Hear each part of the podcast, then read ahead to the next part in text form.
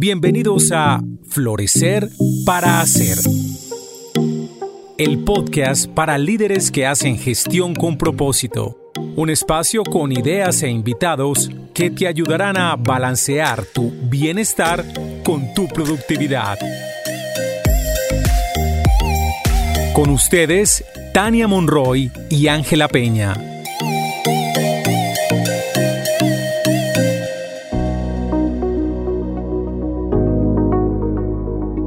Hola, bienvenidos a un nuevo capítulo de Florecer para Ser. Hoy estamos aquí Ángela Peña y Tania Monroy y vamos a hablar sobre este tema del talón de Aquiles. Hoy les queremos contar, ya después de haber tratado como las diferentes heridas sagradas, vamos a tener un podcast en donde vamos a hablar de las conclusiones, por así decirlo, y de lo que para nosotras significó pues todo este paso por las heridas sagradas. Bueno, bienvenidos a todos. Hola Ángela, ¿cómo estás? Hola Tania, un gusto volver aquí a estar con esta conversación sobre las heridas sagradas y sobre nuestro talón de Aquiles. Si no has escuchado los podcasts anteriores, creo que lo mejor es que vayas a escucharlos antes de adelantarte hoy a las conclusiones. Aunque a veces hay personas que empiezan a leer el libro por el final, pero lo recomendable es que empieces por lo menos a hoy a escuchar todas las heridas y los podcasts anteriores, porque así vas a entender un poco mejor de lo que estamos hablando hoy.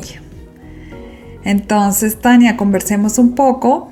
Te propongo, como el repaso es que hemos hablado de la herida de rechazo, del abandono, de la humillación, de la injusticia, de la traición, de la insuficiencia, del no merecimiento y de la escasez. Y que estas heridas, cualquiera de estas o dos de estas, las podemos tener en nuestra vida usualmente cuando hablamos de herida sagrada, es porque son aquellas que se forjan en nuestra infancia. Por ahí hasta los 12 años más o menos tenemos alguna de estas heridas algunas por eventos específicos y otras por situaciones repetitivas que se presentan en nuestra crianza, en nuestros contextos familiares o educativos o de acuerdo con el lugar socioeconómico que ocupemos, etc. Y estas heridas, digamos que están puestas como con estos nombres, algunos solo hablan de cinco heridas, otros hablan de siete, nosotros estamos hablando desde armonía de ocho, que son estas que acabamos de nombrar, rechazo, abandono, humillación, injusticia, traición, insuficiencia, no merecimiento y escasez. Y lo que es importante aquí entender es que estas heridas, al formarse en esos momentos de vida cuando estamos pequeños, nos ayudan también a estructurar nuestra personalidad y ese sentido de lo que somos y nos llenan también de estrategias, algunas exitosas, otras no tanto, para adaptarnos al mundo. Sin embargo, después de un tiempo nos dejan de servir esas estrategias. Usualmente cuando vivimos mucho desde el dolor de la herida, nos cansamos. Llega un momento en que sentimos un cansancio profundo y ni siquiera sabemos por qué estamos tan cansados. Y eso también es una señal de que ya es tiempo de mirar hacia adentro y encontrar esa historia y resignificar la historia.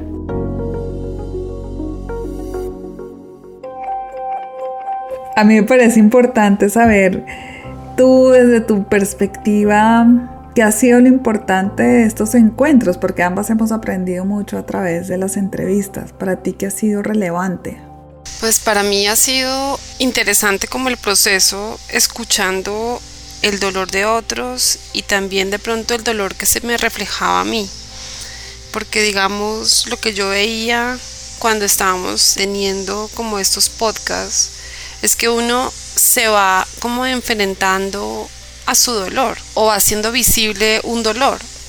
Entonces, primero como que implicó mucha valentía, como por cada uno de los entrevistados, de ir contando como ese evento o lo que hizo para que ese dolor de alguna manera fuera minimizado. Y es como ver de frente al dolor y saber que uno puede, digamos, generar estrategias alrededor de este dolor. Entonces me parecía como un tema de mucha valentía y también me parecía al final de nuestros podcasts cuando las personas, digamos, empezaban a hacer visibles las estrategias y también hacer visible el darse cuenta que habían llegado a ese nivel de cansancio que tú cuentas, en donde deciden hacer como una serie de cambios. Y entonces estos cambios también implican empezar a vivir desde otro lugar, porque si bien como que parece que necesitamos pasar por esta herida sagrada para desarrollar nuestra personalidad y nuestras estrategias y talentos, sin embargo llega un punto en donde como que queremos vivir desde otro lugar. Y eso también me parecía muy bonito, como ver ese camino de los entrevistados, de hacer consciente su dolor, sus estrategias y también decidir, bueno, voy a vivir desde otro lugar, desde otra, por así decirlo, energía. Y eso también como que me dio mucha esperanza, porque creo que como seres humanos podemos vivir desde ahí. Sin embargo, implica la valentía de mirar el dolor de frente, que como sociedad creo nos cuesta. Tratamos de, me duele la cabeza, una pastilla, me duele tal cosa, o sea, como que el dolor huye, huye de mí, no te acerques. Entonces, como tenemos eso tan pegado, en vez de mirarlo, de investigarlo, de examinarlo, lo que hacemos es como tratar de ponerlo lo más lejos posible pero eso también, y era lo que hablábamos ahora en fuera de cámaras o fuera de micrófonos, porque acá no hay cámaras. que si yo lo hago, trato como de alejarlo y de no sentir ese dolor y lo evito y lo evito y lo evito. Empiezo a perderme la posibilidad de lo que decías tú fuera de micrófonos, el músculo emocional, ¿no? De desarrollar ese músculo emocional que a la larga te conecta con la vida, con el espectro emocional, con poder sentir una tristeza por una pérdida, pero también sentir una alegría profunda pues por todas las cosas simples y no simples de la vida. Yo creo que de todo lo pues hay muchas cosas importantes que estás diciendo y yo creo que mm, una de esas tiene que ver con en qué momento cada una de las personas entrevistadas como decidió hacer un cambio, como que dijo, por acá ya no es el camino. Y yo creo que eso es importante saber cuando hay señales que nos están indicando, ya por aquí no es, ya esta manera que estaba viviendo con estas estrategias, con estos comportamientos, con estas actitudes, con estas emociones, ya por aquí no me sirve. Y es cuando empezamos a repetir patrones. Y no importa en el lugar que estemos o en la relación que estemos, como que al final nos pasa cosas muy parecidas, sino lo mismo. Entonces, esos patrones, esa repetición de patrones, es importante observarla porque nos está hablando de que por ahí no es sobre todo cuando estos patrones terminan teniendo unos costos altos para nuestra vida en el mediano y en el largo plazo. Otra importante es lo que les mencionaba anteriormente y es el cansancio que se siente. Casi todas las heridas, cuando vivimos mucho desde ahí, llega un momento en que como que hay un cansancio y a veces incluso cansancio por la vida misma, como un hastío. Y eso también es una señal de, bueno, ya es hora de cambiar la manera como nos estamos relacionando con nosotros mismos, con nosotras mismas y con el mundo. Y eso significa mirar las heridas. Y sí requiere la valentía que tú dices para hacerlo, un buen acompañamiento en ese autoconocimiento que sea sin juicios, porque parte de lo que nos puede pasar es que nos hacemos muchos juicios en el camino. Ay, claro, es que yo soy una bola o soy un tonto una tonta porque yo hacía esto así, no lo hacía de esta manera, o porque no fui capaz de decir que sí cuando tenía que decir que sí, decir que no. Podemos tener muchos juicios hacia nosotros mismos o muchos juicios hacia afuera, hacia los demás. Y cualquiera de las dos estrategias no nos sirven porque cualquiera de las dos nos victimiza. Incluso cuando nos estamos echando culpas internas, nos estamos autovictimizando. Y cuando estamos echando culpas externas, pues estamos también victimizándonos. Y desde la posición de la víctima, así hayamos sido efectivamente víctimas, en el sentido más tradicional de la palabra, no nos funciona para cambiar. Entonces, el primer paso, si se dan cuenta en todas las entrevistas, es reconocer lo que nos está pasando, reconocer los patrones, reconocer el hastío, reconocer en lo que estamos o simplemente este acto de conciencia donde como dicen los mexicanos nos cae el 20, decimos, oh, que estoy viendo de mí, que estoy viendo en este momento, pues es reconocer. Y una vez que reconocemos, nos hacemos cargo y nos hacemos cargo de lo que nos está pasando y nos perdonamos para poder reflexionar y aprender y crear estrategias distintas. Entonces, repito, reconocer, hacerse cargo, perdonar, reflexionar, aprender para crear estrategias distintas. Y esta es una manera simple, es simplificando un modelo de Mark Samuel que nos ayuda a entender cómo seguir ese proceso de trabajar las heridas y ya no vivir desde ahí, o sea, tomar los regalos, que todos en las entrevistas toman sus regalos y desde esos regalos pues crear algo distinto. Y yo creo que eso tiene mucho poder, porque genera mucha paz interior y realmente ahí es donde está la plenitud. No sé, Tania, para ti, en todo esto que estoy diciendo, ¿cuál crees que puede ser como donde puede haber más dificultad para las personas? Sin reconocer, sin tomar las riendas de hacerse cargo, sin perdonarse. ¿Tú cómo lo ves o cómo ha sido para ti? Yo creo que pues el proceso puede ser como para mí la vida me fue poniendo como que se estaba repitiendo algo y hasta que no llegué a un cansancio profundo como que no empecé. Entonces como que la vida te va mostrando cosas y hasta que finalmente llegas a cierto nivel es que dices, bueno, está bien, ya, ya voy a reconocer. Entonces yo creo que esa parte de reconocer y puede ser porque al dolor no lo miramos de frente, entonces, reconocer el dolor, mirarlo y quedarse ahí, entenderlo o hasta sentirlo, porque a veces como que lo ponemos a un lado, no es tan fácil. Entonces, yo creo que reconocer puede ser difícil. Y una vez que uno reconoce, yo creo que lo otro es perdonar, como ese comprender como la situación o comprender lo que nos llevó allá.